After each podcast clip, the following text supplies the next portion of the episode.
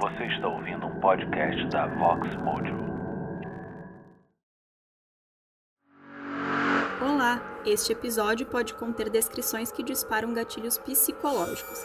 Não é recomendado para crianças ou pessoas sensíveis. O uso dos fones de ouvido é indispensável para ter a experiência sonora completa. Bom episódio!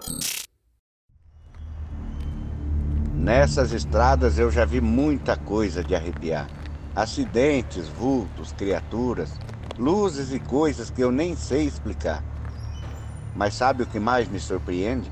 São as histórias que o pessoal da estrada me conta. Embarca comigo nessa viagem, eu vou te contando pelo caminho.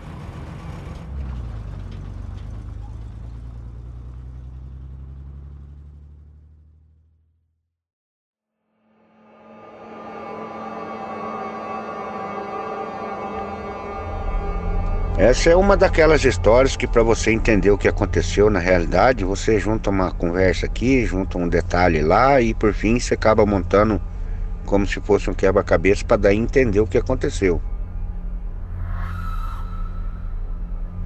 Já passado há tanto tempo, o seu Dair fala que isso já foi há muito tempo, mas eu achei interessante essa história e eu resolvi contá-las para vocês da maneira que eu entendi.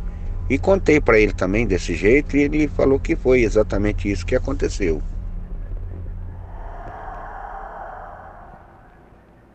Ele trabalhou muito tempo naquela fazenda lá e, e com o tempo ele conseguiu, com acordo com o seu Abílio, que era o dono, devido a estar tanto tempo ali, ele, juntando umas economias que ele tinha e com mais um acerto, ele conseguiu herdar comprar aquele pedacinho de terra no fundo da fazenda, onde ele morava, bem por perto ali onde ele morava.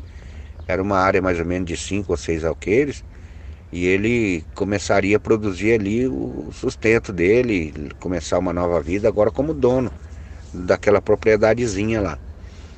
E o seu Abílio, uma pessoa muito honesta, facilitou bastante as coisas para ele e ajudou com tudo que tinha na fazenda de implemento, de adubo, e, o, e a primeira plantação, a semente, o seu Abílio cedeu para ele, para dali ele começar. Eles tinham uma grande amizade, seu Abílio, seu Odair, pois devido ao tempo que o seu Odair morava naquela fazenda, eles criaram uma amizade muito grande. E ele era, na verdade, o braço direito do seu Abílio. Ele tomava conta dessa fazenda como se fosse dele e toda a vida aquela fazenda foi muito bem cuidada. E como gratidão, seu Abílio facilitou para ele e ele conseguiu aquele pedacinho de terra e todo o apoio para começar a plantar.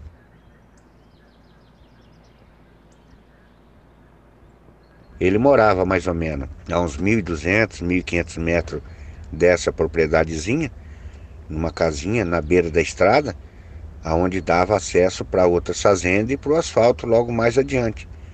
E ele conta que quando ele começou a, a, a, trabalhar nessa terra, ele saía cedo de casa, a primeira coisa que ele fazia era prender uma cachorra que ele tinha, uma vira-lata dessas grandes, chamada Juquita, prender, porque ele não gostava que essa cachorra acompanhasse ele lá, porque durante o, o, o dia inteiro de trabalho, como não tinha nenhuma árvore, nenhuma sombra por perto, a cachorra ficava ali o dia inteiro no sol em volta dele trabalhando com o trator. E ele não gostava de, de ver o bichinho sofrer. Pelo companheirismo que essa cachorra tinha com ele, não tinha como ela ir junto, tinha que ficar amarrada. E a dona Alzira, a esposa dele, conta que naquele último dia que ele foi trabalhar, ele até ia voltar mais cedo da roça, porque ele ia terminar aquela fase de tombar a terra, para daí plantar na primeira chuva que viesse. Naquele dia cedo ele levantou, ele prendeu a cachorra, a Juquita, e foi para a roça e como sempre ela ficou latindo, querendo ir atrás, enfim, e, e todo aquele Aí ele foi para a roça e a cachorro ficou latindo, latindo, latindo, até que parou. Era sempre assim que fazia. E a dona Alzira ficava ali durante o dia na, na casa, cuidando dos afazeres ali, e, e seu Odair lá na roça, trabalhando lá na terra.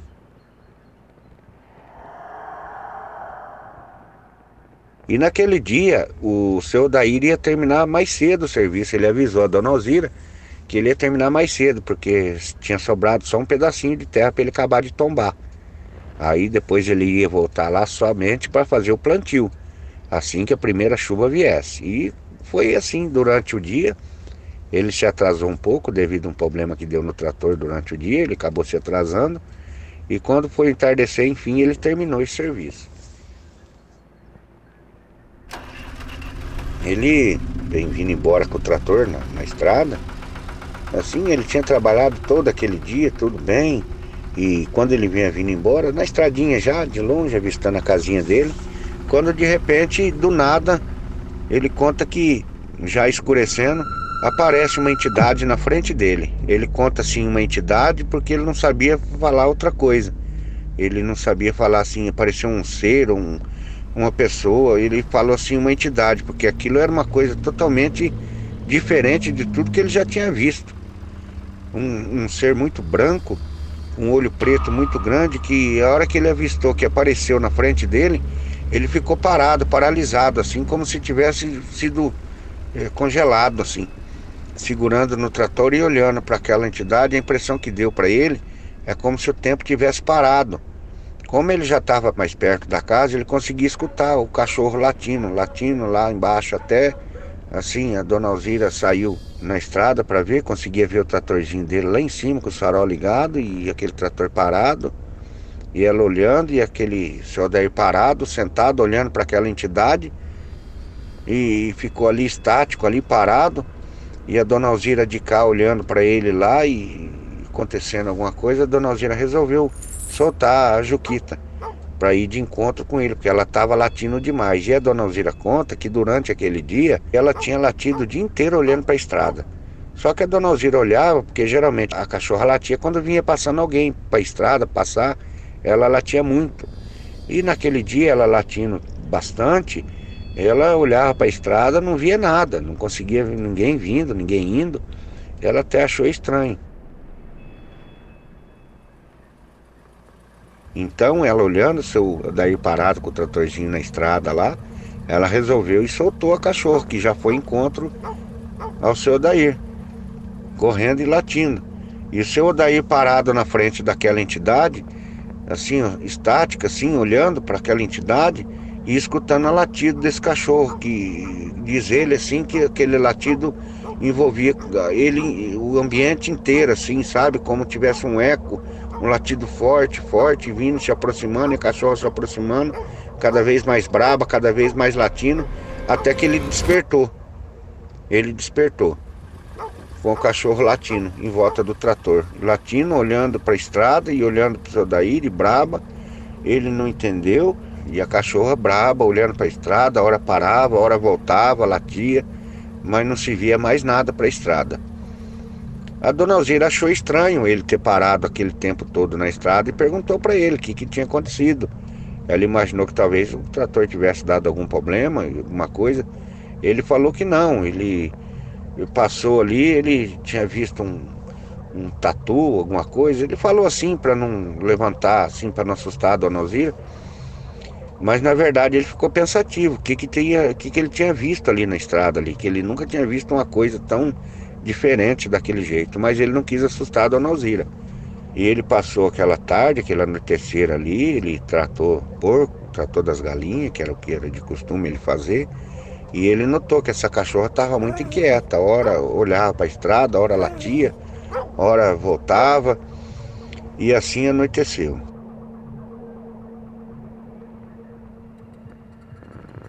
Ele deitou na cama para dormir ficou pensativo naquilo. A dona Alzira notou que ele estava diferente, estava tipo meio assim abobado, mas enfim, não perguntou mais nada para ele. E durante a noite ele passou boa parte da noite acordado. Ele conta que pelas frestas da casa, que era uma casa de madeira, ele via assim, de vez em quando, lá pro lado da roça dele, assim, da terra que ele estava trabalhando, uns clarão, diferente do que ele já tinha visto.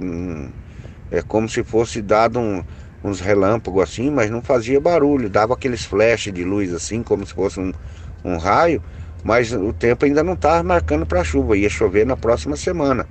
E esse pessoal de sítio conhece bem os dias que está para anteceder uma chuva ou não. Eles sabem muito bem. E o dia tinha passado todo limpo, não tinha nuvem no céu nem nada. Enfim, aquela noite ele foi conseguir dormir, quase na madrugada que ele conseguiu dormir um pouco, pensativo naquilo que tinha visto na estrada. E ele ficou um pouco abalado com aquilo lá.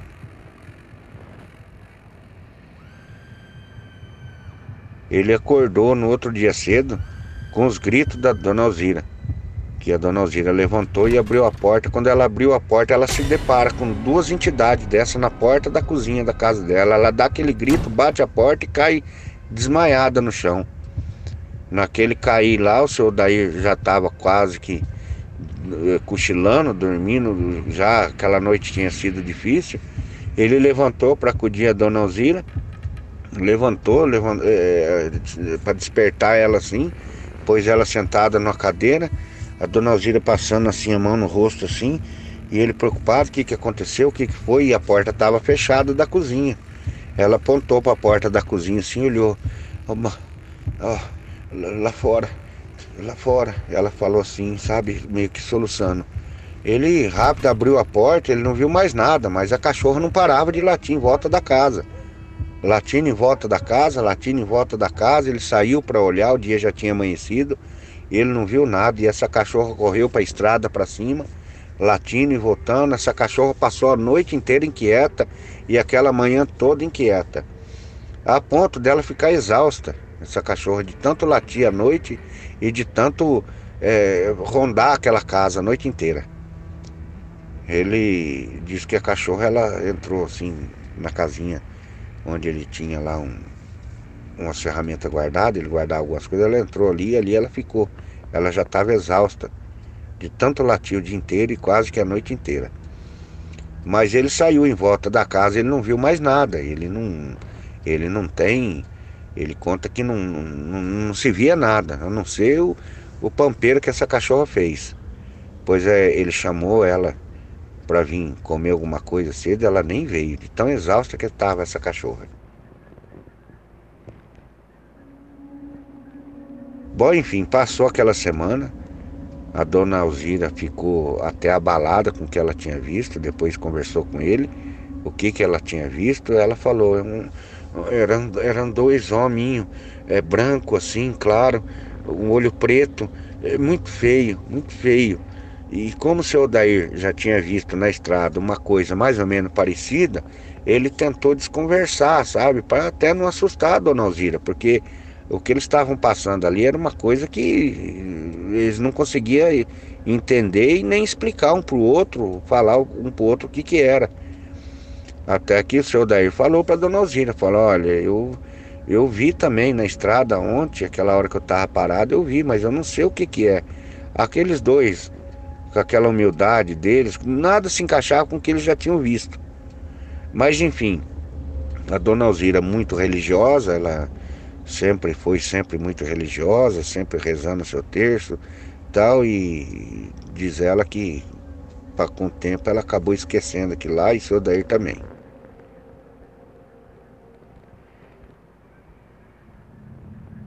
Passado aquele dia, passou aquela semana, veio as primeiras temporada de chuva e dali ele se preparou para começar o plantio lá em cima, né, onde ele já tinha arado a terra.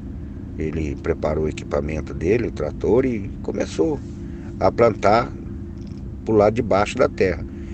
E assim foi durante o primeiro dia, o segundo dia. Quando foi no terceiro dia, ele chega num certo trecho dessa terra, ele se depara com um buraco redondo na terra mais ou menos uns 3 metros de, de comprimento redondo e uns 2 metros e meio, quase 3 de fundura. Mas era um, um, um, buraco assim que foi feito, mas não foi tirado terra dali posto em volta. A terra simplesmente sumiu daquele buraco. Não tinha monte de terra em volta nem nada. E ele conta que em volta daquele buraco tinha uma espécie de espuma, de sabão em volta daquele buraco. E ele ficou olhando aquilo, procurando o que, que teria acontecido ali, o que, que tinha feito, ele não conseguia entender. Dava a impressão que alguém tinha tirado daquele, dali eh, alguma coisa dali com, com terra e tudo e levado embora.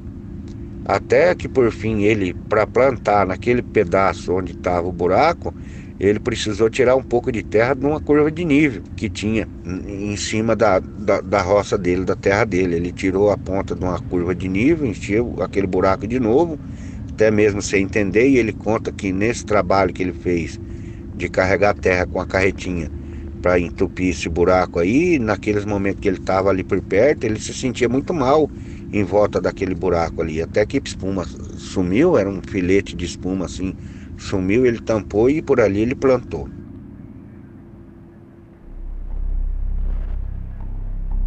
E passado aqueles dias, ele sem entender nada e tudo, e começou a nascer a plantação. E, e na primeira passagem de veneno que ele foi para.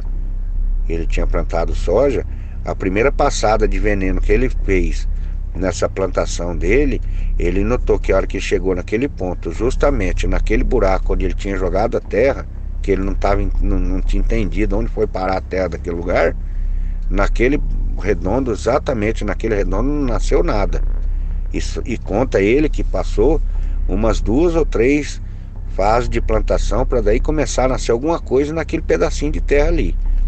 Que conforme a planta nascia, justamente naquele buraco ficava um redondo no meio da roça assim, sem nada plantado. E com o tempo, ele conversando com o seu Abílio, o seu Abílio também não entendeu e foi lá para olhar e foi até um agrônomo lá e realmente talvez o agrônomo falou para ele que da terra que estava ali não foi posto um calcário, não foi ou a terra que ele jogou ali dentro talvez não era uma terra boa e por fim ficou ali durante três ou quatro plantações seguido sem nascer nada ali naquele pedaço.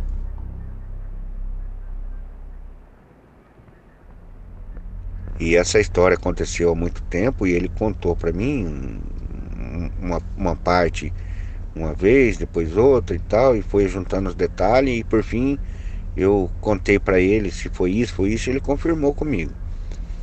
E por fim, seu Odair com problemas de saúde, depois de muito tempo, acabou saindo lá do sítio também, hoje ele mora na cidade. E aquele sítio ele acabou vendendo e nunca mais voltou lá. E foi uma história que eu fiquei sabendo, e, juntando um detalhe daqui, de lá, e, e por fim aconteceu mais ou menos isso. Eu fiquei contente dele ter contado para mim, e como sempre eu peço para quem me conta uma história eu poder narrar e contar aqui para vocês, ele me autorizou. E eu achei muito interessante e espero que vocês tenham gostado dessa história.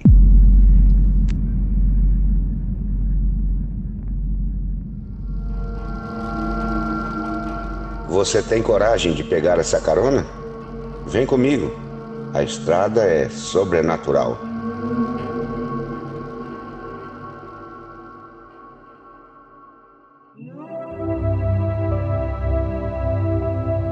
Quer ouvir mais histórias como essa?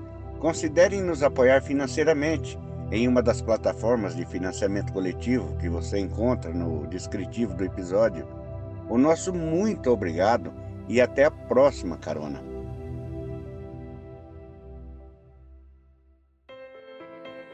Para ajudar este projeto a crescer ainda mais, nos siga e nos divulgue nas redes sociais. No Twitter, somos arroba podcast Estrada, no Instagram e Facebook, Estrada Sobrenatural tudo junto. Para que tenhamos maior relevância nas plataformas de podcast, lembre-se de nos seguir e, se possível, avaliar o nosso projeto. Ah, tem mais uma coisa. Agora somos parceiros da Listener, a melhor plataforma de podcasts do mundo. A Listener é um player exclusivo de podcasts, além de ser uma rede social onde você pode seguir seus amigos e compartilhar episódios. Você pode seguir as hashtags para descobrir podcasts que mais combinam com o seu perfil. E nós agora também estamos lá. Basta procurar por Estrada Sobrenatural. O link para download do app está no descritivo deste episódio. Quer adquirir produtos oficiais com a temática do Estrada Sobrenatural? Então acesse a loja dos nossos parceiros www.ufologiadequintal.com.br e confira os modelos de camisetas e canecas disponíveis. O link você encontra no descritivo desse episódio. Este podcast é narrado por Márcio Colcha de Ferro A produção e edição ficam por conta do Celésio. Nos encontramos novamente no próximo episódio. Este podcast é uma produção CCJ Studio.